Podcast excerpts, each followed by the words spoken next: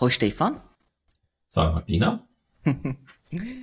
die eigene Aufmerksamkeit kontrollieren, Handlungen planen und organisieren, Entscheidungen treffen und Emotionen regulieren.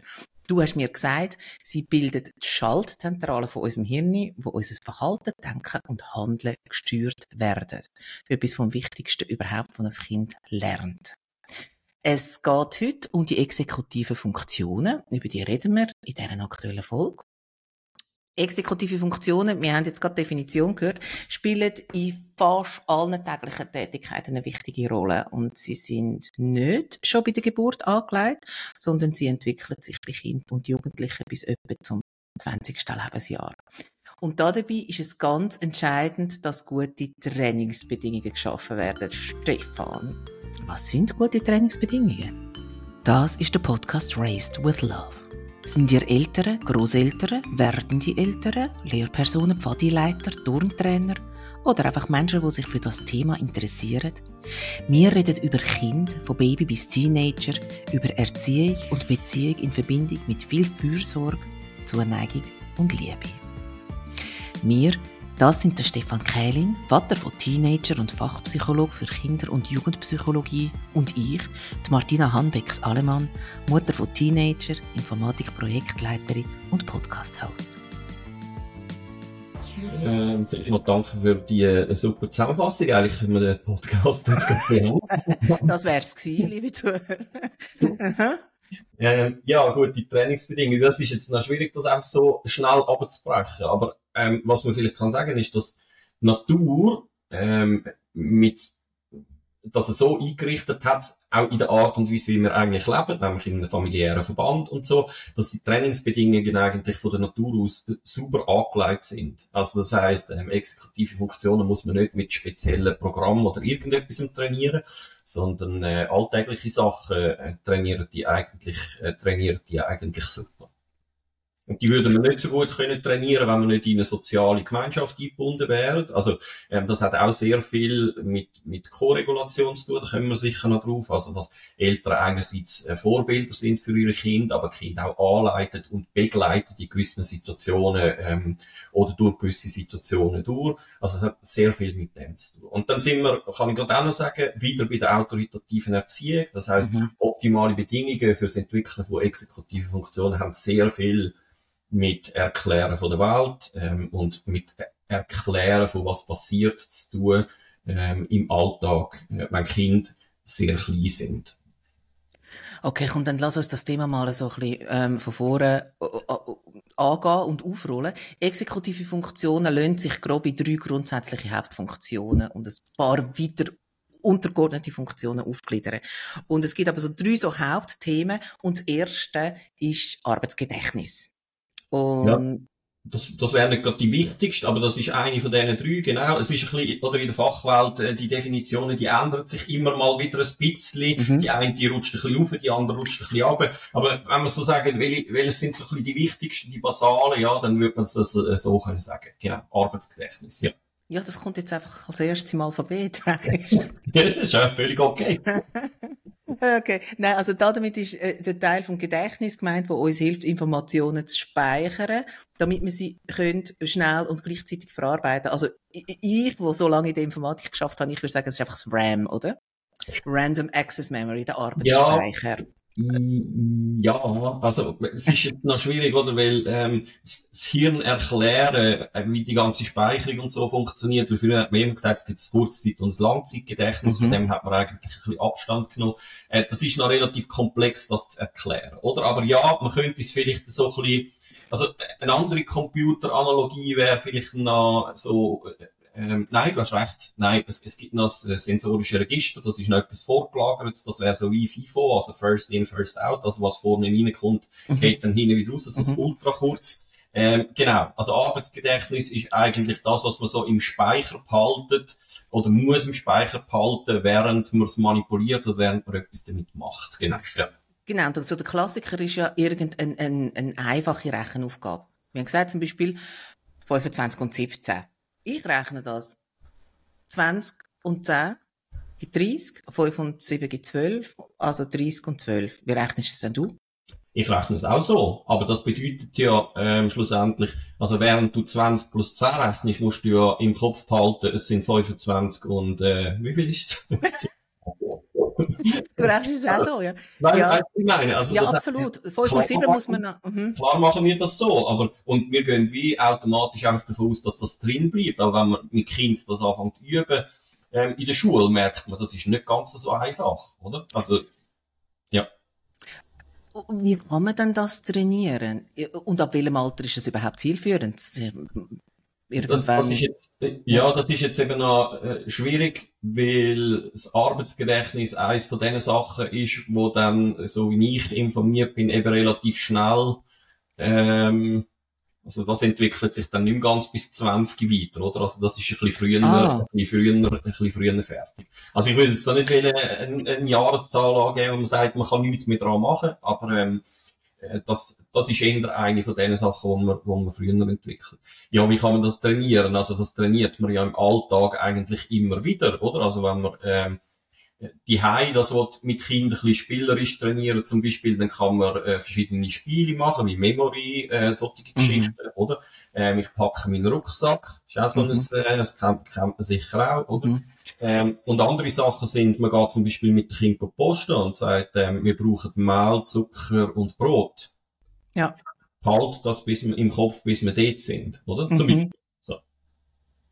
Ah, okay. Also, Und die ähm, Dauer ist dann immer noch Arbeitsgedächtnis? Ja, weil man muss es ja permanent im Speicher behalten. Okay. Also das heisst, da kommen nachher aufs Hirn, kommen, wenn wir uns zurückerinnern an, äh, an Konstruktivismus, was passiert in dieser Zeit, es kommen ganz viele Sinneseindrücke, äh, kommen Mhm. irgendwie daher und ähm, werden auch aufgenommen und verarbeitet. Ähm, es wird vielleicht auch noch mit uns geredet, aber weiter an das zu denken, also das heisst, man muss es eigentlich so ein bisschen wie immer wieder einen Refresh machen, also Ja. quasi einen mentalen F5, ähm, um in der Computeranalogie zu bleiben. Mhm. Und ähm, das eigentlich permanent im Speicher behalten. Genau.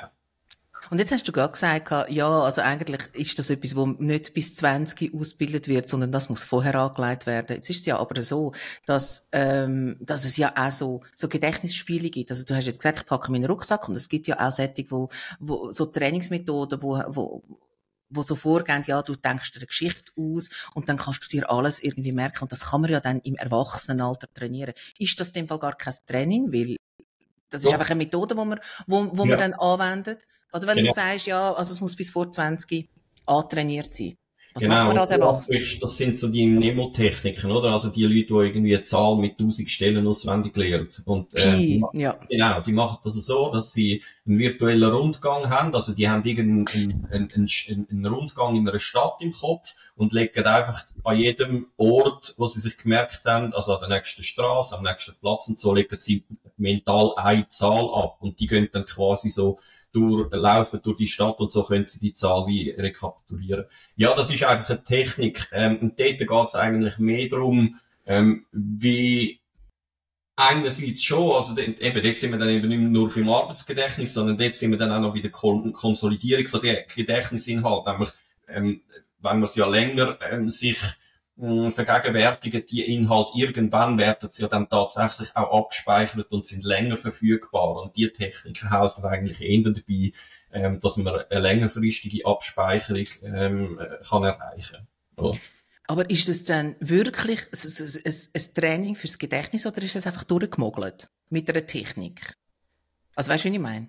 Ja, äh, doch. Also ich würde schon sagen, das ist, äh, das ist ein, äh, ein Training fürs Gedächtnis. Klar, eben, du erhöhst einfach die Kapazität Mhm. von dem, was du kannst merken, aber das ist eine eindeutige Leistung. Also, das musst du ja zuerst mal noch machen, das ist nicht mogeln, oder? Also, das, das ist ein, ein höherer Aufwand, den man muss betreiben zum Pi mit 1000 Stellen auswendig lernen. Und die leisten schon etwas. Ja, sie helfen sich. Aber das ist ja das Gleiche wie, man nennt das, glaub Chunking, oder? Also, dass man, ähm, sich eine Telefonnummer eben nicht, ähm, 930 merkt, sondern 930, oder? Dann hast du wie eine Einheit. Und wenn du sagst Mhm. 930, sind es eigentlich drei Einheiten. Also das heißt, es gibt schon Gedächtnistechniken, die es einfacher machen, ähm, sich gewisse Sachen zu merken schlussendlich. Und das hat aber eben einmal, das hat dann mehr damit zu tun, ähm, mit der Konsolidierung von diesem Inhalt, also wie schaffen wir es, dass die längerfristig verfügbar sind.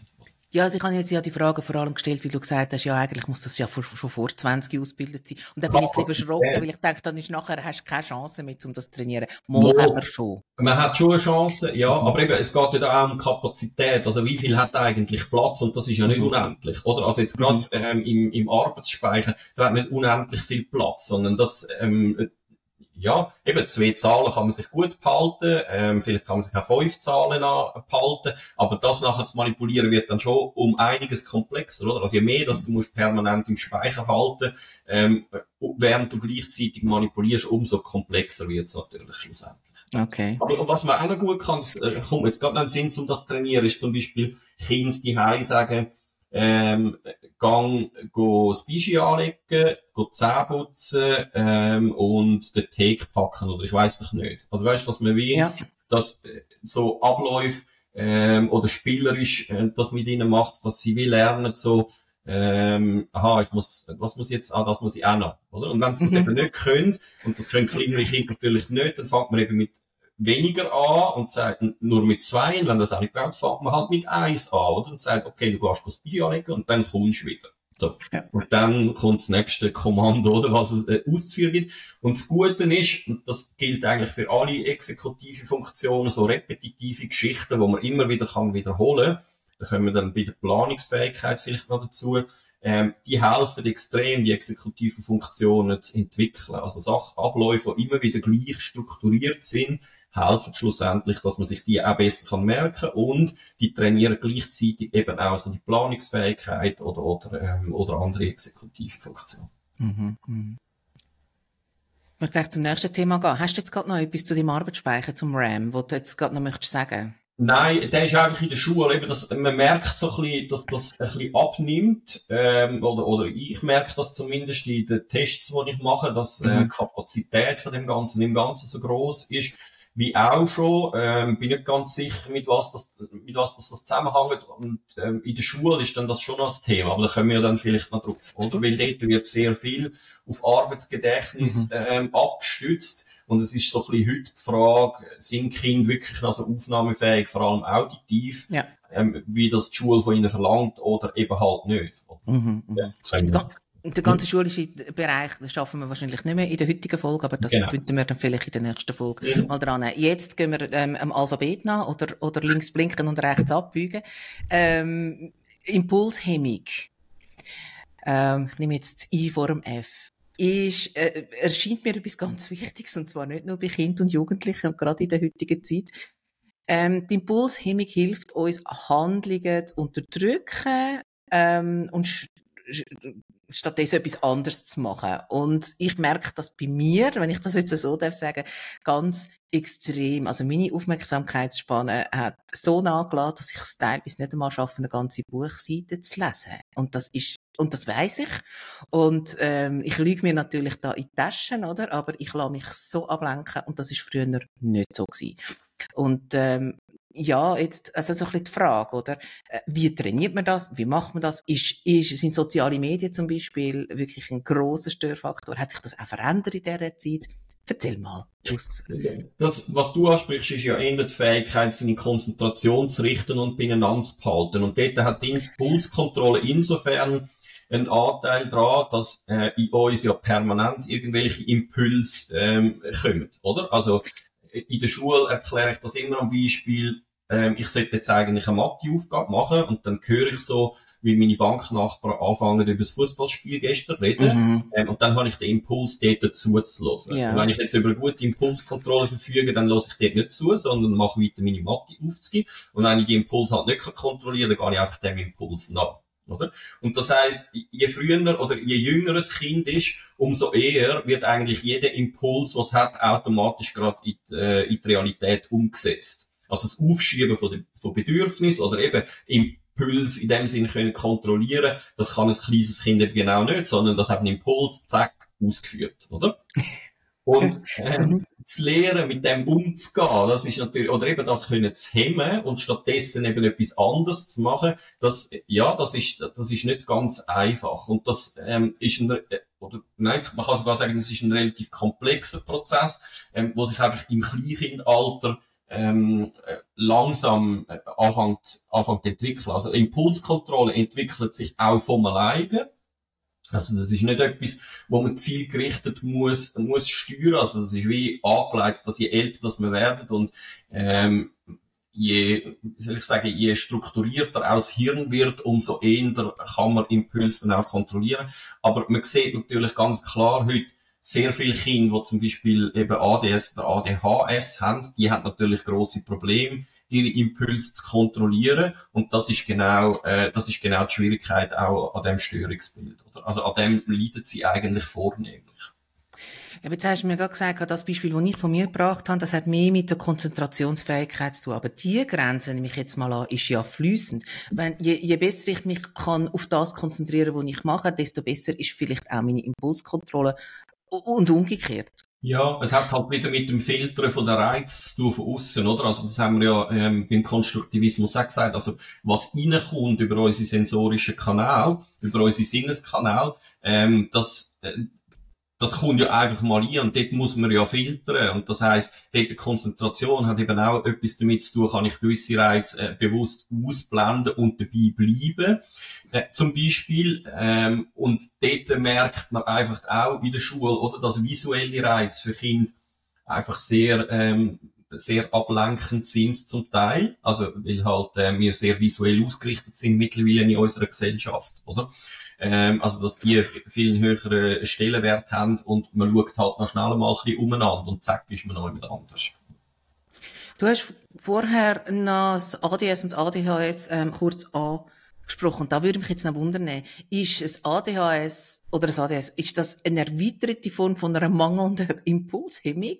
Oder ist das etwas total anderes und man kann sogar beides haben und ist einfach verloren. Nein, ich würde sagen, das ist ein, das ist ein Teil vom Problem, oder? Also mhm. das heißt, ähm, wenn wir von exekutiven Funktionen reden, und das sind ja ähm, Funktionen vom Frontalhirn eigentlich, also vom präfrontalen Kortex, ähm, die sind eigentlich bei Kindern mit ADHS und mit ADS eben immer mit beeinträchtigt. Also denen fehlen genau die exekutiven, äh, die exekutiven Funktionen oder Fähigkeiten, wo ähm, ihnen helfen, sich selber zu strukturieren. Jetzt gibt's das aber eben auch losgelöst vom ADHS, oder? Also mhm. ADHS wäre ja wie ähm, eine Störung, wo in dem Sinn angeboren, eben, man hat das ja schon diskutiert, so klar yeah. kann man es eigentlich nicht definieren, aber wo eher einen Teil noch hat, wo man auch eine gewisse biologische Komponente, also genetische Komponente allenfalls drin hat. Und man kann aber auch kein ADHS haben und trotzdem exekutive Funktionen nicht gut ausgebildet haben, oder? Also das, und ja, die Impulshemmung, also die Impulskontrolle, ich würde wie auch sagen, das ist eine von der, das ist wahrscheinlich die, die wichtigste nein, es ist die, eine von zwei wirklich wichtigen, die andere kommt dann noch, ähm, äh, exekutive Funktionen, weil die steuern schlussendlich alles, oder? Also wenn ich meine Impulse eben nicht kann kontrollieren, bin ich die ganze Zeit am überlegen, ob Impuls wirklich der Plural Impuls es stört mich ein bisschen. Ich glaube, ich sage lieber Impuls als Mehrzahl. Also, ähm, ob Impuls, ähm, also, wenn ich die nicht kann unterdrücken, dann kann ich auch meine Intelligenz nicht nutzen. Oder? Also das mhm. heißt, ähm, ich kann auch so intelligent sein, äh, wenn ich äh, immer mich ablenken lasse oder eben die Impulse, die entstehen, nicht kann, äh, nicht unter Kontrolle haben, ähm, dann kommt es gar nie zu der Entfaltung von der Intelligenz, weil ich bin permanent abgelenkt und mache wieder irgendetwas mhm. anderes. Und das mhm. kann man eben generell zu den exekutiven Funktionen sagen, oder? Dass ähm, die exekutiven Funktionen sagt man heute so klären etwa ungefähr 40 Prozent von der Varianz, also von der Unterschied ja. Äh, in den Leistungen und die Intelligenz etwa 10 Prozent. Also das heißt, die exekutiven Funktionen sind schlussendlich fast wichtiger.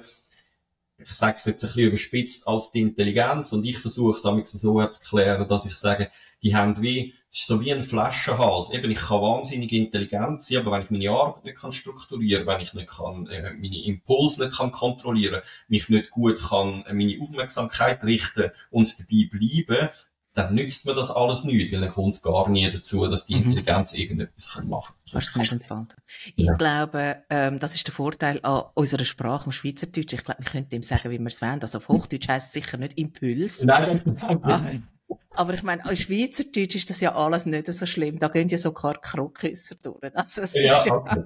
okay. okay. Ja, also ich, ich lasse jetzt los. Das hey, was mich auch noch würde interessieren ist Impulshemmung. Ist das, ist das so, wie wir sie jetzt besprochen haben, einfach, ähm, ich bin an meiner Arbeit, nebendran redet sie irgendwie vom neuesten Nagellack und ich sollte mich nicht ablenken lassen, oder ist oder geht es sogar noch weiter und ist Impulshemmung auch die, ich werde jetzt hässlich und sollte nicht reinschlagen? Genau. Ja. Okay. Das ist eigentlich das klassische Beispiel, oder? Und ähm, Eigen, genau, also eigentlich geht's ja wiederum, ähm, wenn man das lernt, ähm, ist es eben genau so, oder? Also am Anfang, äh, wenn man klein ist, ähm, dann nervt, äh, nerv ich mich ab irgendetwas und dann schlage ich halt rein, oder? Mhm. Also der im Sand nimmt mir das Schäufeli weg, genau. ich will das Schäufeli wieder, hau meins über den ähm, Der nächste Schritt wäre ja dann wie, dass ähm, eben höhere Funktionen oder eben die, die exekutiven Funktionen sich langsam anfangen zu entwickeln und dann ähm, will Eltern auch immer sagen, nein, man haut dem das Schäufeli nicht mhm. über den Kopf, sondern ähm, du kannst ihn fragen, ob das Schäufeli darf haben und so. Mhm. Also dann merkt man so, gibt es einen Shift oder dahin, aha, es gibt noch andere Möglichkeiten, oder? Und ja, im besten Fall führt das dazu, dass wir als erwachsene Menschen dann nicht reinschlagen. Aber mhm. ähm, gibt's ja immer wieder, oder? Also, äh, dass Leute austicken ticken in gewissen Situationen. Ähm, und das heißt, in diesem Moment versagen bei denen dann effektiv äh, versagt die Impulskontrolle. Also anders kann man sich ja nicht erklären, dass Leute zum Teil auf andere einschlagen oder einstechen ohne Vorsatz, oder? Klar, die, die es mit Vorsatz machen, die geht es nicht um Impulskontrolle, sondern die ja. haben einen Vorsatz und machen das. Aber die, die in einem Streit irgendwann austicken und das machen, bei denen versagt in dem, in dem Moment äh, effektiv ähm, die Impulskontrolle. Genau. Und dann kann man auch noch sagen, oder? Also, ähm, das ist ja, das hat ja auch mit Bedürfnisaufschub zu tun. Und da gibt's ja wunderbare Untersuchungen. Das Marshmallow-Experiment zum Beispiel, das ist recht bekannt, ähm, dass man einem Kind, ähm, wenn es noch mhm. relativ klein ist, eben vielleicht so drei, ähm, zwei, äh, oder das Marshmallow anlegt und sagt, ähm, ich gehe jetzt raus, ähm, und wenn ich dann wieder komme, und du, du hast es noch nicht gegessen, dann kommst du noch eins mehr über, kannst es aber auch jetzt essen, wenn du willst, oder? Genau. Und je kleiner die Kinder sind, umso eher essen sie das Marshmallow einfach äh, kaum ist der Erwachsene wie draussen. Mhm. Ähm, und dann gibt's, hat's eben noch eine Erweiterung von dem Experiment gegeben. Und zwar hat man das dort dann so gemacht, ähm, dass man dem Kind gesagt hat, eben, wenn ich zurückkomme, gibt's etwas dazu. Ähm, Dort haben sie es aber nicht mit Marshmallows gemacht, sondern sie haben dann wie etwas anderes genommen. Ich glaube, Farbstift sind es gewesen, oder? Da hat man gesagt, also da hast du drei Farbstifte. Du kannst mit denen malen, oder wenn du wartest, bis ich wieder komme, dann kommst du ganz viel Farbstift wieder zum Malen. Und dann haben sie die Versuchsbedingung so gemacht, dass wenn dann die erwachsene Person zurückgekommen ist, in der einen Versuchsbedingung haben sie wirklich Farbstift Stift gebracht und in der anderen Versuchsbedingung haben sie gesagt, sorry, ich habe jetzt doch keinen Farbstift. Und dann haben sie später den Marshmallow-Test nochmal wiederholt, oder? Also das heisst, sie haben das gleiche Namen gemacht mit Marshmallows. Und die Kinder, ähm, die enttäuscht worden sind vorher, die haben den Marshmallow nachher gerade gegessen. Und ja, die, wo, äh, ja, es ist, ja, ja, für uns ist jetzt das klar, aber ähm, das heisst, die haben wie gecheckt, äh, oder du lehrst dann, oder Bedürfnisse aufschieben oder äh, aufschieben von irgendetwas, ist nur dann voll, wenn es sich tatsächlich lohnt. Und das kannst du als kleines Kind nicht abschätzen. Für das musst du einen gewissen Erfahrungsschatz haben. Und wenn du den hast, dann kannst du wie abschätzen, okay, das lohnt sich wahrscheinlich, also mache ich's. Und beim Dreinschlagen ist es halt genau, das ist das Prosozial, oder? Irgendwann kommt die Empathie rein. Das heißt, irgendwann check ich als Kind, aha, okay, ja, wenn ich an seiner Stelle wäre, hätte ich es, glaube auch nicht gern, wenn man mir das Schäufchen über den Nägel abhauen. Und das ist dann tatsächlich auch der Grund, warum dass man es irgendwann nicht mehr macht, weil man die Reziprozität, also die Umkehrung eigentlich versteht und merkt, ähm, ja, ich könnte jetzt das machen, aber an seiner Stelle hätte ich es auch nicht gern und wahrscheinlich ähm, kommt ja sowieso nur ein Eskalationsstand aus. Okay, und ja, wir haben das bei der autoritativen Erziehung schon besprochen miteinander und du hast jetzt auch gerade wieder gesagt, also wenn ein Kind dann das Bedürfnis hat, jetzt irgendwie einem anderen Kind das Schäufel über den Nackel zu hauen, dann kann man ihm das erklären und sagen, schau, das hättest du auch nicht gern, das macht man nicht, bla bla bla, das ganze Programm. Ja, versteht man. Wenn du aber, du kannst ja einem Kind nicht in den Kopf schauen, du weißt ja dann nicht, oh, jetzt denkt das Kind aber nicht an seine Mathe-Aufgaben, sondern an Fußball. Wie trainiert man dann die Impulshemmung bei Kindern? Genau, also es, es um nochmal das Beispiel mit dem Schäufeli zu brauchen, oder? Also dort braucht es eigentlich wie zwei Sachen. Nämlich das eine ist mal so ein bisschen Geduld, das ist so eine erste Fähigkeit, und das andere wäre der Affekt, den man hat, eigentlich umlenken, oder? Ähm, also das heißt, was mache ich stattdessen? Und Geduld, das ist etwas, was man kann üben. Also das heißt, ähm, und da, das haben wir ja auch schon gehabt, oder? Also die, die überprotektiven Eltern, die ihren Kind permanent alle Bedürfnisse ja. gerade sofort erfüllen, oder? Mhm. Die Kinder haben definitiv Mühe nachher mit dem, weil sie sich wie gewöhnt sind, ich habe einen Impuls oder das Bedürfnis, das wird gerade unmittelbar befriedigen. Mhm. Wenn man diesen Kind anfängt angewöhnen, ein bisschen auf das zu warten, sie können, das Bedürfnis wird trotzdem erfüllt, und da rede ich nicht von Bedürfnissen wie Zuneigung oder, oder Liebe oder so, sondern um, um materielle Geschichten, mhm. ähm, dann lernt man, okay, das kann man aushalten, oder? Ähm, aber das muss man, das muss man lernen und da muss man vielleicht auch äh, begleitet werden drin. Also man kann mal schnell warten. Ähm, aber dann muss man es als Eltern eben ankündigen und sagen, ja, das machen wir, aber jetzt musst du noch schnell warten. Und je jünger das Kind sind, umso eher muss man sagen, was heißt das schnell? Weil, wenn du kein Zeitgefühl hast, dann ähm, ist schnell, das kann Tage gehen, oder? Mhm. Ähm, und der bietet sich zum Beispiel an, das macht bei der Schule auch häufig, ähm, das kann man auch die sehr gut machen.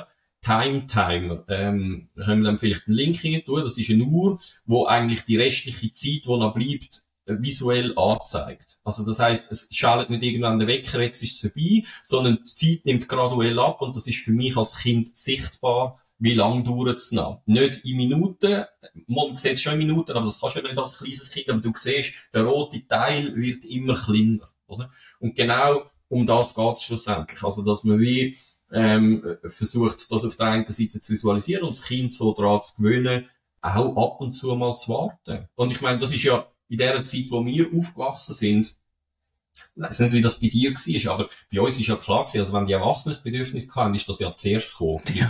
oder? Also, das, das heißt, da hat es einfach geheißen, nein, du wartest jetzt, so. Und dann ist mir ja nichts anderes übrig geblieben, übrig geblieben, als zu warten. Und das ist natürlich frustrierend, also das, das äh, macht man nicht gern, aber es trainiert und es ist sicher eine gute, äh, wie soll ich sagen, ein, ein guter, ein gutes Lernfeld für später, weil unser Leben ist nicht so, dass einfach Instant Gratification, also gerade sofort wir jeweils belohnt werden oder das können haben, was wir wollen, sondern Warten ist ein integraler Bestandteil vom Leben, oder? Immer wieder müssen wir warten. Ja, ja, das ist so. Ich sage ja immer, wenn ich in meiner Kindheit nicht so viel hätte müssen warten, wäre ich jetzt erst 25. Äh, ich habe vorher schon noch schnell die sozialen Medien angesprochen. Gibt es irgendeine Studie oder kannst du sogar sagen, äh, aus deiner Erfahrung als langjähriger Kinder- und Jugendpsychologe und auch Schulpsychologe, äh, siehst du, dass das alles abnimmt und, und, und, und sich verschlechtert, weil halt einfach die immer verfügbaren News zum Beispiel und die immer verfügbaren Impulse durch die neuen Medien und das Internet da sind, dass, dass das halt etwas macht? Ja. Also, es gibt Studien zu dem, die kann ich jetzt nicht gerade auf Anhieb zitieren. Eine mhm. weiss ich ähm, per Zufall, und das ist die, dass ähm, man untersucht hat, ähm, Konzentrationsfähigkeit oder die Ablenkbarkeit von Kind äh, und Jugendlichen.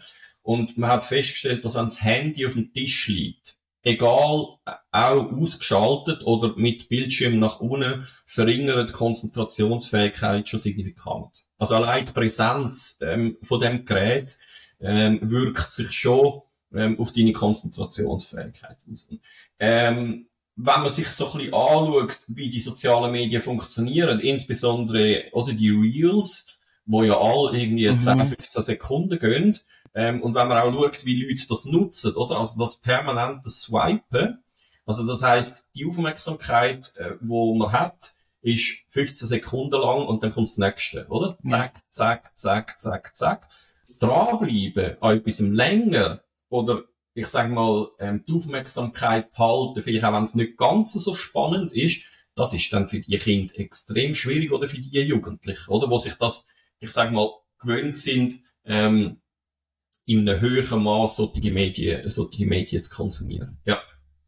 Anderes Beispiel noch, Schule, ähm, und das habe ich auch schon gesagt, Schule hinkt ein bisschen hinter ein, was die gesellschaftliche Entwicklung anbelangt. Oder also, ähm, Schule findet sehr oft noch basierend auf Konzept statt, wo eigentlich nicht mehr, ähm, wo sich nicht mehr decken mit dem Entwicklungsstand der Kinder. Einerseits, was die Exekutivfunktionen anbelangt, aber andererseits eben auch, wie sie funktioniert. Schule ist nach wie vor sehr, sehr auditiv prägt. Also, man muss hören.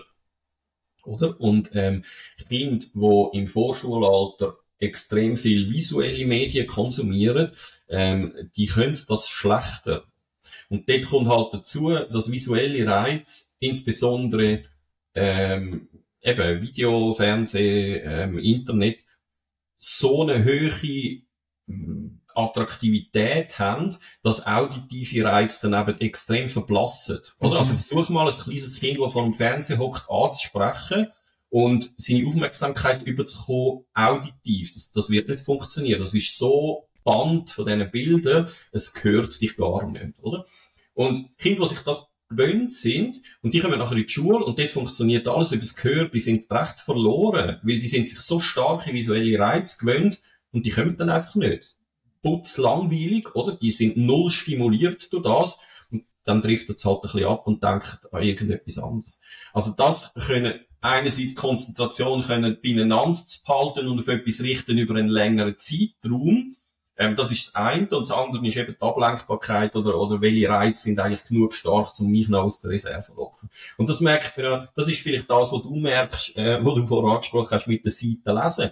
Oder? Also eine Seite lesen im Vergleich zu ähm, 10 Minuten lang Reels anschauen auf dem, auf dem Internet, das ist sowas von boring. Also ich meine, oder? Also ich meine, da schlaft dir ja wirklich das Gesicht ein. Aber ja, würde ich sagen, da hast du eine Fähigkeit, eine Fähigkeit verloren, die du sicher mal gehabt hast, oder? Ja, auf jeden Fall. Und ich kann auch, wo ich mich davor, wo ich mich auf den Podcast Konstruktivismus vorbereitet habe, weil ich mich ja wirklich so ein bisschen schwer habe, es war ein Krampf für mich.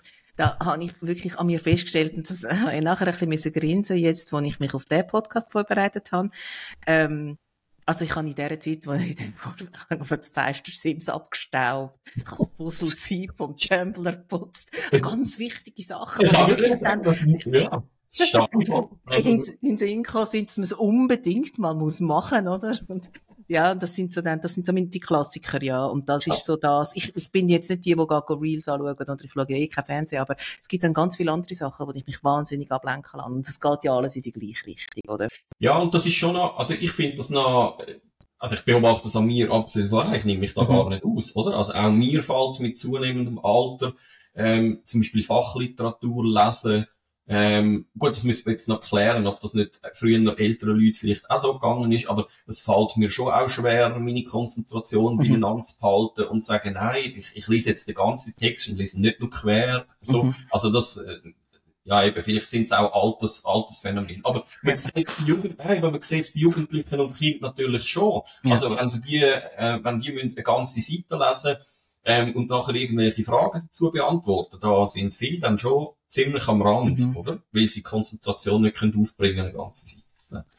Mir ist noch etwas in den Sinn gekommen zu mhm. vorher, ähm, und das finde ich als gutes Beispiel, ähm, wie macht man den Übergang vom Hauen ähm, zum Nicht-Hauen, oder? Ähm, weil ein Übergang, das, das finde ich noch gut, oder? Ist so die, die Stopphand, wo man ja dann, eben, man lernt irgendwann, nein, du musst, musst Stopp sagen, oder? Genau. Und ja, genau, also, dass man die Hand für hat und sagt Stopp. Und das ist ein ganz wichtiger Schritt, weil man hat den Körper immer noch drin.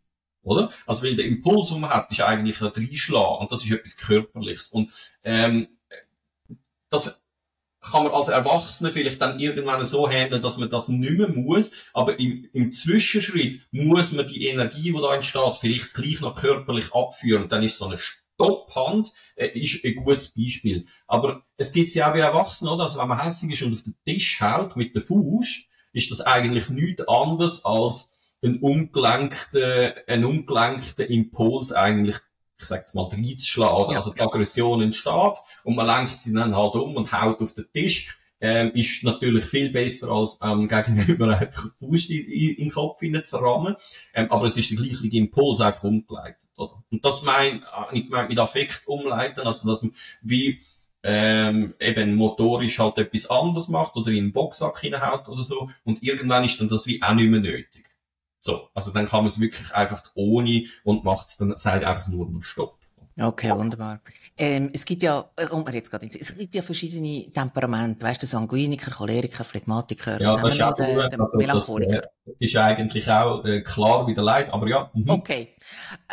Die verschiedenen Persönlichkeiten. Ja, das ist, also, das, das geht ja, glaube wenn es mir recht ist, noch irgendwie auf Griechen sogar zurück. Ja. Äh, auf die alten Griechen. Also, ja, weil, ne, ja, aber das, ich finde es eben noch wichtig, dass man das sagt, weil es gibt dann auch ganz andere, also es hat ja dann eine Phrenologie gegeben, zum Beispiel, dort hat man ähm, anhand von Dellen im Kopf versucht, irgendwelche Temperamente zuzuordnen oder so. Ja, und es ist einfach noch krass, wie viel von diesen Bildern, zum Beispiel in der Personalselektion, ja. Jetzt Phrenologie nicht, aber andere so äh, Konzepte immer noch gebraucht werden, wo seit Jahrzehnten klar wieder leid sind, oder? Also, ist mir einfach noch wichtig, das zu sagen, weil, ähm, also du kannst gerne mit dem Beispiel weiterfahren, aber es ist mir wichtig, das zu sagen, das entbehrt eigentlich jeder wissenschaftlichen Grundlage. Okay. Ja. Das ist ja eigentlich noch gut, weil ich habe dann nur so gedacht, sind dann die persönlich, also die Temperament, sind dann die einem in die Wiege gelegt und bedeutet das einfach, dass ein Choleriker zu wenig Impulshemmung trainiert hat in der Kindheit oder dass man da versagt hat oder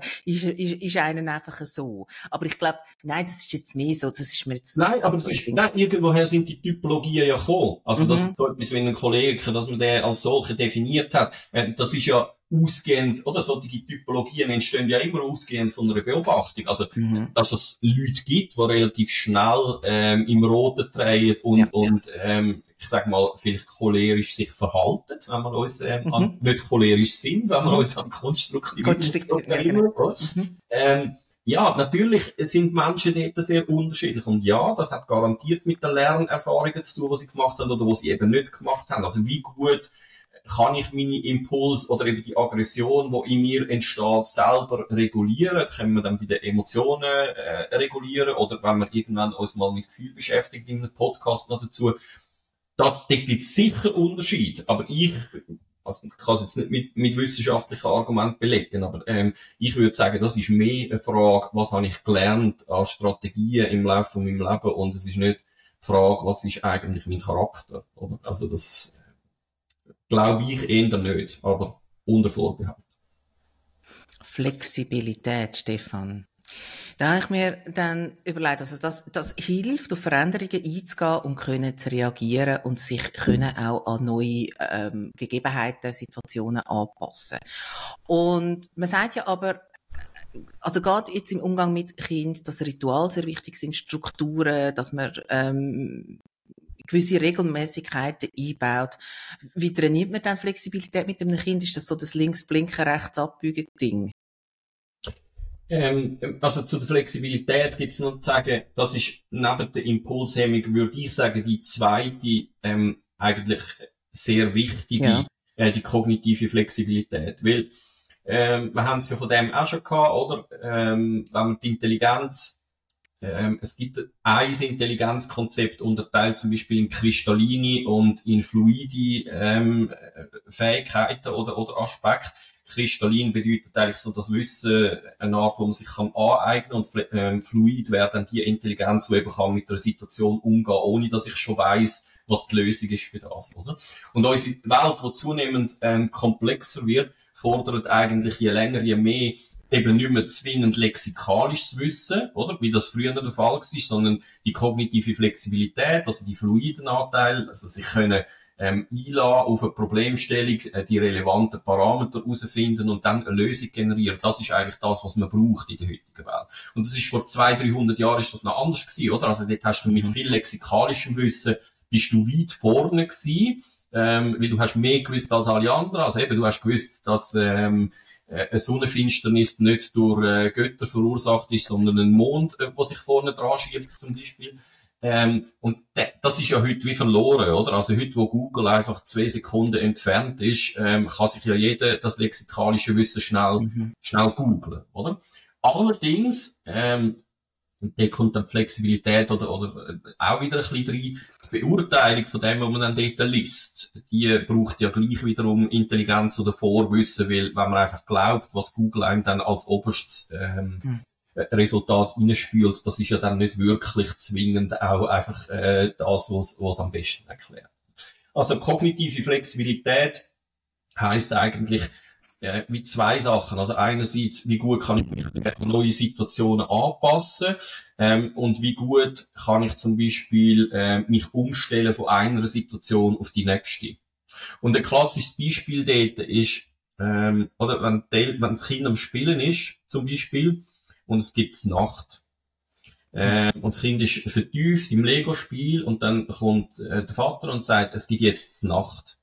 Äh, und es gibt eine riesige Szene. Oder? Und das ist äh, in dem Moment mangelnde äh, kognitive Flexibilität, weil das Kind ist so in seiner Welt drin, äh, in dem Spiel vertieft, dass ohne Ankündigen ein Wechsel äh, eine massive Überforderung für das Kind äh, darstellt. Und das wird auch sehr oft missdeutet, oder? Also wenn Kinder sich in solchen Situationen dann anfangen wehren und täubeln, dann hat das nichts damit zu tun, dass sie nicht essen wollen, sondern es hat damit zu tun, dass sie wie das Alte, was sie gemacht haben, noch nicht abgeschlossen haben. Sie brauchen wie Zeit, um den Übergang zu machen. Und das meint in den ersten Schritt kognitive Flexibilität. Also wie schnell ähm, kann ich mich eigentlich von einer Situation auf die nächste umstellen. Und das kann man extrem üben mit Kind. Und das hat wieder, äh, genau wieder damit zu tun, ähm, wie viel rede ich eigentlich mit dem Kind. Mhm. Also das heißt, ich muss ihm eben nicht, ich kann nicht kommen und sagen, jetzt gehen wir. So, mhm. weil wenn mein Bedürfnis jetzt ist zu spielen und jetzt kommt jemand und sagt, äh, du hörst jetzt auf spielen, nein, dann will ich das nicht, oder? Mhm. Also das heißt, man muss dem Kind ankündigen, wir werden jetzt dann gehen, du kannst jetzt noch so und so lang spielen und wenn es Zeit halt noch nicht kennen, dann eben zum Beispiel mit dem Time-Timer, dass man wie das ankündigt, das Kind so, ich sag mal, gedanklich kann abschliessen langsam mit dem, was am machen ist, oder?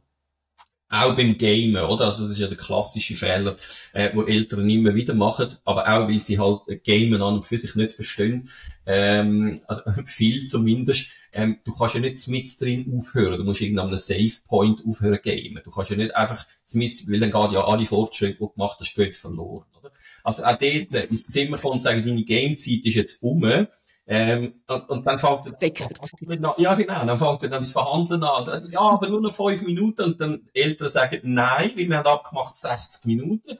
Aber das Kind ist an einem ganz anderen Punkt, nämlich dort, dass sagt, wenn ich noch fünf Minuten kann spielen kann, habe ich den nächsten, das nächste Level erreicht oder wie auch immer. Oder? Also das heisst, auch dort, dort müsste man eigentlich, wenn das Kind 60 Minuten darf gamen, würde ich mal so nach drei Viertelstunde ähm, oder, oder so, würde ich mal reingehen und sagen, du hast jetzt eine Viertelstunde. Ähm, und wenn das Kind dann sagt, ja, dann lohnt sich jetzt aber nicht mehr, ähm, ein neues Level anzufangen, aber dann verliere ich eine Viertelstunde, dann würde ich als Eltern vielleicht dann sagen, dann kannst du die halt kumulativ dann das nächste Mal. Und schon hast du eigentlich einen Konflikt weniger, zum Beispiel. Guter Punkt. Wie kann man so schnell, was kannst du den Eltern so schnell mitgeben? Oder auch ähm, Lehrpersonen, wie man die Flexibilität so ein bisschen trainiert nach also, was ich nachher sagen oder, das ist, ähm, also einerseits hilft das ja Veränderungen im Leben auch besser, besser zu tolerieren, kognitive Flexibilität, da gehört zum Beispiel Trauer, ähm, dazu also, und, und Resilienz, oder? Also kognitive ähm, äh, Flexibilität fördert eigentlich die Resilienz. Also das heißt, man macht den Mensch auch ziemlich widerstandsfähig äh, mit dem, dass man gute äh, kognitive Flexibilität hat, weil man eben mit Veränderungen im Leben, ich sage mal eine Scheidung oder, oder eben wenn eine neu äh, stehende Person stirbt, ähm, dann mit solchen Situationen besser kann umgehen. Es nudelt einem ja vielleicht trotzdem noch, äh, aber oder man hat wie, man kann anders an solche Situationen angehen. Ähm, ja, wie fördert man das? Also, da sind wir wieder ganz früh in der Kindheit, ähm, nämlich mit dem, dass man schon nur einmal aufzeigt, dass Sachen halt nicht immer gleich sind, oder? Also wir haben zwar vorher gesagt, dass Ritual und Abläufe extrem wichtig sind fürs Kind, aber auf der anderen Seite, und das machen Kind ganz automatisch, muss man ja auch begreifen, dass ähm, ähm, zum Beispiel eine Holzkelle kann man nicht nur zum Kochen brauchen, sondern die kann man auch brauchen zum Schlagzeugspielen zum Beispiel, oder? Ähm, und das ist eine Anlage von kognitiver Flexibilität, also das heißt, dort ähm, hat die Natur das eigentlich so angelegt und man nennt das Funktionslust. Also das heißt, Kind, wenn sie klein sind und einen Gegenstand in die Hand bekommen, dann machen sie alles mit dem, was ihnen in den Sinn kommt, oder? Eben, das heißt, sie klopfen dann auf allem umeinander, schauen, aha, da tönt es anders, oder? Und das ist eigentlich bereits eine Anlage von kognitiver Flexibilität, also dass sie wie mal ausprobieren, für was kann man dann das alles brauchen. Da dazu gehört auch, das haben wir auch schon gesagt, alles ins Maul nehmen alles begreifen mit der Hand. Ähm, dort wird eigentlich schon wie von der Natur aus klar gemacht, okay, es ist zwar ein Gegenstand, der ist wahrscheinlich unveränderbar, so eine Holzkille, aber mit dem kann man ganz viele unterschiedliche Sachen machen. Und das kann man extrem fördern, ähm, indem dass man das auch tatsächlich das Kind dann machen lässt. Mhm. Dann andere Sachen sind so unorthodoxe Geschichten, oder? Also, dass man zum Beispiel ähm, statt auf dem Tisch mal unter dem Tisch isst. Ähm, mhm. So, also zum wie aufzeigen, klar, meistens essen wir am Tisch, aber man, vielleicht ist es auch mal lustig, wir machen das nicht so, sondern wir machen es halt mal anders. Zum wie aufzeigen, ähm, man kann Situationen verschieden gestalten und das ist auch okay, wenn man sie verschieden gestaltet. Oder? Also, dass das Kind wie von Anfang an eigentlich gewöhnt daran wird, ähm, nicht alles ist in Stein gemeißelt und ist aber auch wieder ein heikler Punkt, oder? Weil das immer dann in Erziehungsgrundsätze, weil gewisse Sachen sind ja dann, dann trotzdem immer mhm. irgendwie Stein gemeißelt, oder? Also es braucht halt auch von den Eltern eine gewisse kognitive Flexibilität. Und das merkt man ja relativ deutlich, wenn Kinder anfangen selber essen, ähm, gibt ja rechte Sauerei, oder? Also da, eben, da habe ich noch Videos und Fotos von meinen Kindern.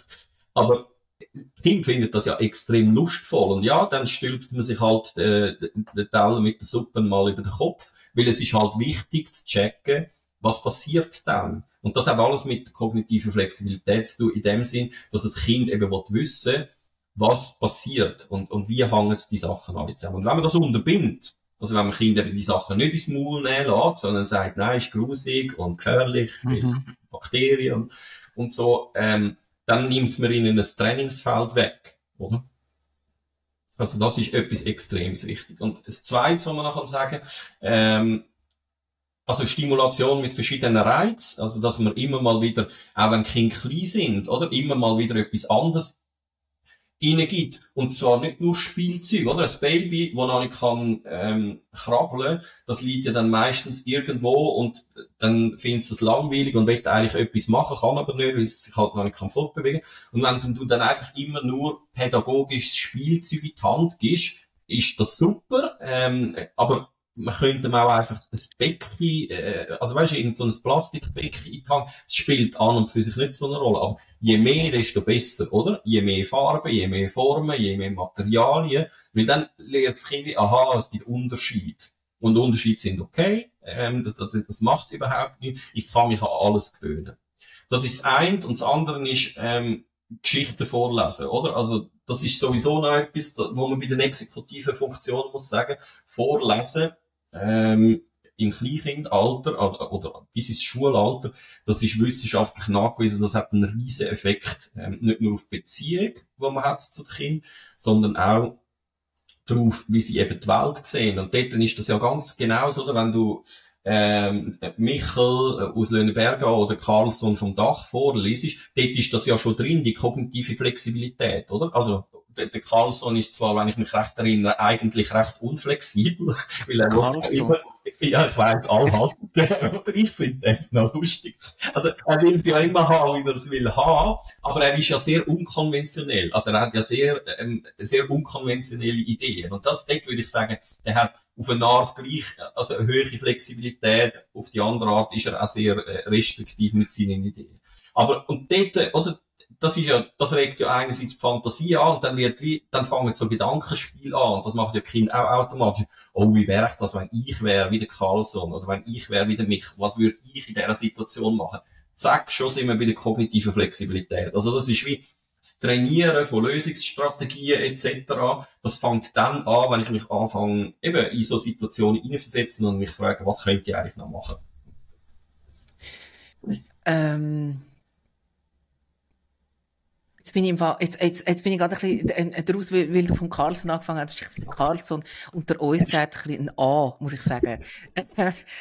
so einen egozentrischen, egoistischen Double. Und es gibt aber, und das weißt du vielleicht, vielleicht aber auch nicht, dann erzähle ich es dir, es gibt ein, ein, eine Geschichte von einem, von einem Autor, ich glaube, der heißt Fassbinder oder Fassbinder. Und ich habe das vor ein paar Jahren, habe ich das mal gelesen, das ist so wie eine Folgegeschichte ähm, wo einer den Carlson aufnimmt, irgendwie, weiß nicht wie viele Jahre später, und erzählt ähm, über den Dächer von Stockholm. Und ich glaube, der, der Roman heißt irgendwie die weltbeste ähm, Geschichte irgendwie vom Fallen oder so. Und ich habe das gelesen, das Buch, und es ist ein gutes Buch, aber der Carlson ist immer noch ein Arschloch. Ja, aber ich meine, ja klar. Also es ist ein anderer Autor, eine andere Geschichte. Der Carlson ist irgendwie 30 Jahre älter und es ist einfach immer noch der gleiche Ton. Ja, das, das, ist haben wir ja Die. Persönlichkeit ist ziemlich stabil über das Leben hinweg gesehen. Da gibt es Genau. nicht viel dran zu rütteln. oder? Also Ja. Ja, ja, aber nochmal, also für Kinder ähm, ist das extrem, die finden den ja trotzdem faszinierend. Ich habe ihn als Kind ehrlich gesagt auch faszinierend Eben. gefunden. Ich habe einfach immer sehr viel Mitleid gehabt.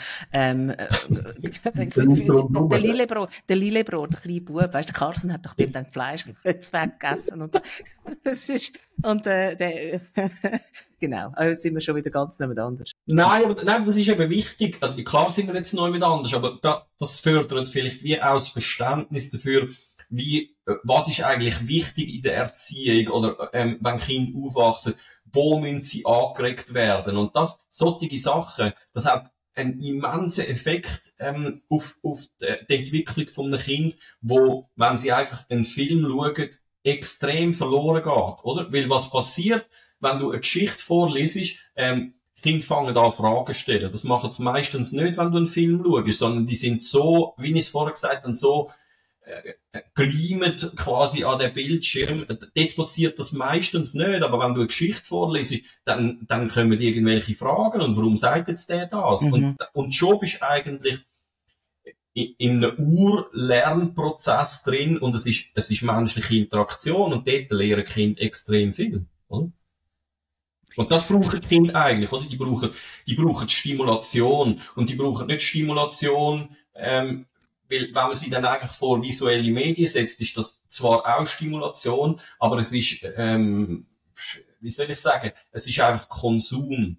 Und was sie aber brauchen, ist Stimulation in Beziehung, also Stimulation durch Menschen, die ihnen auch erklären können, warum ist jetzt das so und nicht so, oder was könnte man noch in Mhm. dieser Situation, wie könnte man auch noch, oder? Also, das ist extrem wichtig. Und dann sind wir wieder beim, ähm, beim Jesper Juhl, dann sind wir wieder bei der Beziehung. Also auch für die exekutiven Funktionen, Eltern als Vorbilder, etwas vom Wichtigsten, was es gibt, oder? Also wenn Eltern in einer Situation, wo kognitive Flexibilität erfordert, können vorleben, dass das jetzt zwar eine außergewöhnliche Situation ist, aber dass man mit dem kann umgehen und dass man dass man da kann eine Lösung finden auch wenn man sie jetzt noch nicht kennt, das hat einen immensen Effekt auf die Kinder schlussendlich. Weil sie lernen dort eine gewisse Toleranz dem gegenüber ähm, und lernen gleichzeitig auch, wie dass man an so etwas angeht, oder? Ich habe mir ja ursprünglich vorgenommen, dass unser Podcast immer so plus minus 45 bis Immer 50 so in Minuten ist. Und wir sind jetzt im Fall wirklich einfach schon wieder, die Zeit rinnt uns durch die Finger. wir haben erst kann- von acht exekutiven Funktionen. Wir haben, genau, ich wollte gerade sagen, ich, ich, ich lehre jetzt mal noch ein paar ab und ich würde gerne über ein paar auch noch reden. Aber die, die ich im Netz? Nein, in dem Fall. Also, Nein, aber ich, es ist so wie, ich, ich möchte jetzt da eigentlich gern mal noch ähm, äh, etwas dazu hören, beziehungsweise etwas dazu sagen. Ähm, emotionale Kontrolle, Regulierung von den eigenen Gefühlen. Möchte ich aber dazu sagen, dass wir in den nächsten, nicht den nächsten, aber den übernächsten äh, Podcast wirklich dem Thema auch widmen, also Gefühlsregulation. Dann haben wir Selbstüberprüfung, Kontrolle vom eigenen Verhalten, das heißt reflektieren, korrigieren, ähm, auch noch interessant, ab welchem Alter, dass man das schafft.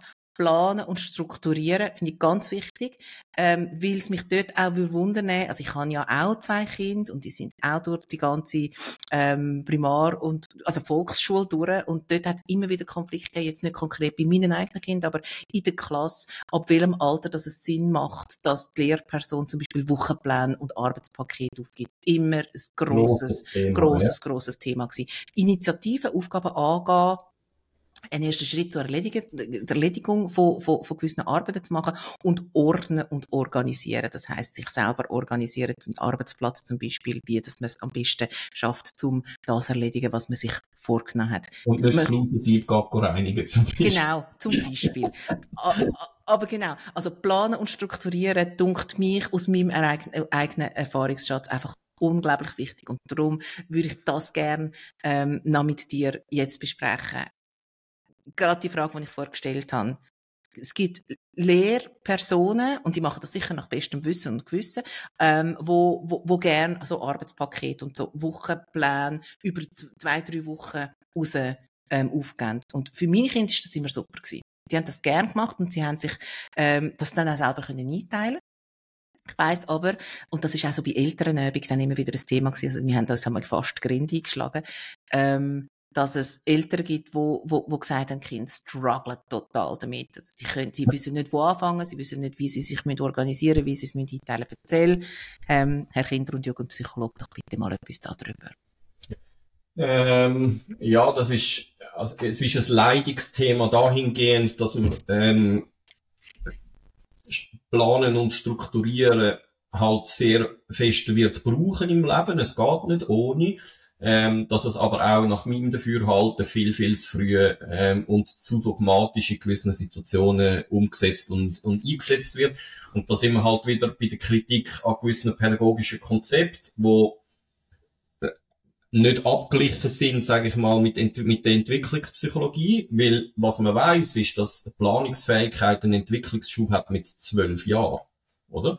Also das heißt, ähm, mit zwölf entwickelt sich die Fähigkeit zum ersten Mal so wirklich ähm, mit einem forcierten Tempo. Ähm, und alles, was du vorher machst, in Sachen Plan, wo Kind quasi allein machen aus meiner Sicht eher kritisch anzuschauen. Ähm, dass man die Plan einführt früher, ähm, gegen das gibt's nichts zu sagen. Ähm, dann ist es in einem ersten Schritt einfach eine Abhäkeliste, oder? Also das ähm, da, da kann, das kann man schon machen. Ähm, einen Plan abgeben, dass Kinder wie sehen, aha, und sie hängen einfach jedes Mal ein Häkchen hinein, wenn sie es gemacht haben. Aber das ist noch nicht, das ist nur das Anlegen von, von einer Struktur oder von einem didaktischen Hilfsmittel, sage ich mal. Ähm, das ist noch nicht Planungsfähigkeit, sondern Planungsfähigkeit, das ist ja wieder Endschritt, nämlich, dass ich den, ähm, den Plan selber kann abarbeiten, das ist dann der nächste Schritt, und dass ich den Plan selber kann erstellen das ist dann eigentlich der letzte Schritt. Und ja, dort gibt's Kinder, die das auch in der Primarschule schon können. Ähm, aber ich würde, ähm, oder das ist meine Beobachtung, ähm, die allermeisten Kinder äh, können das nicht, eben auch, weil sie von der Entwicklung her gar noch nicht an dem Punkt stehen. Ähm, und dann ist es eine Überforderung äh, fürs Kind und hat eigentlich eher einen gegenteiligen Effekt, ja. Gut, und wie wir das trainieren, können wir ja tatsächlich in der nächsten Folge mal noch ähm, ein bisschen äh, intensiver angehen, weil wir ja gesagt haben, in der nächsten Folge wir, reden wir auch ähm, noch so ein bisschen besonders über, über äh, Schul- und genau. exekutive genau. Funktionen. Und exekutive ja. Funktionen. Gibt's jetzt gerade noch etwas, was du in dieser Folge noch sagen willst? Ich möchte einfach nochmal, das ist vielleicht wirklich so Take-Home-Message, ähm, exekutive Funktionen sind etwas vom Entscheidendsten, wo wir äh, unseren Kind können, äh, oder wo die Natur unseren Kind mitgibt. Ähm, und dort sind die ersten sechs, sieben Jahre, die sind brutal wichtig für das. Und man kann nicht genug betonen, wie wichtig das die Jahre sind und was in diesen Jahren müsste stattfinden. Und wir sind jetzt gar nicht so wirklich noch darauf eingegangen, was man sonst noch könnte machen. Ich sage es jetzt einfach, das können wir vielleicht das nächste Mal auch noch ein bisschen vertiefen. Oder das Einbeziehen von Kindern in alltägliche Arbeiten wie Kochen, Waschen, ähm, Posten, Putzen, das sind eigentlich, und da gibt es sogar Studien, die zeigen, dass Kinder, die das machen, im frühen Alter, ähm, später ähm, bessere, eben zum Beispiel Planungsfähigkeiten oder die exekutiven Funktionen tatsächlich besser ausprägt sind. Also ähm, das Kind so viel wie möglich im Vorschulalter, auch wenn es mühsam ist, oder? Ich weiß schon, das Rüebli selber schälen ist viel schneller gemacht, als wenn das mhm. Kind das Rüebli schälen lässt. Aber was es lernt mit einem Rüebli schälen, das ist unbezahlbar, oder? Und die Geduld aufbringen, das zu machen, das ist etwas vom Besten, was wir unseren Kindern angedeihen lassen. Sie eben nicht mit irgendwelchen pädagogische Spiele, das ist auch alles äh, gut und recht ähm, beschäftigen, sondern mit ihnen in Beziehung sein und mit ihnen so alltägliche Sachen gemeinsam machen. Das ist etwas vom Lehrreichsten, was es gibt und das hat einen Effekt auf das ganze Leben.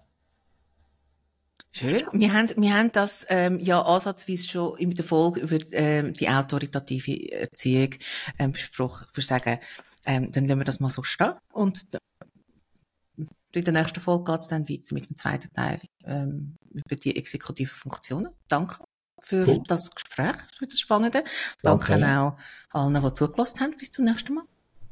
Wiedersehen. Wir freuen uns immer über Fragen und oder Feedback. Man kann mit uns Kontakt aufnehmen über die verschiedenen sozialen Medien, ein Mail schreiben auf info at racedwithlove.ch oder auf YouTube gerade direkt unter der Folge.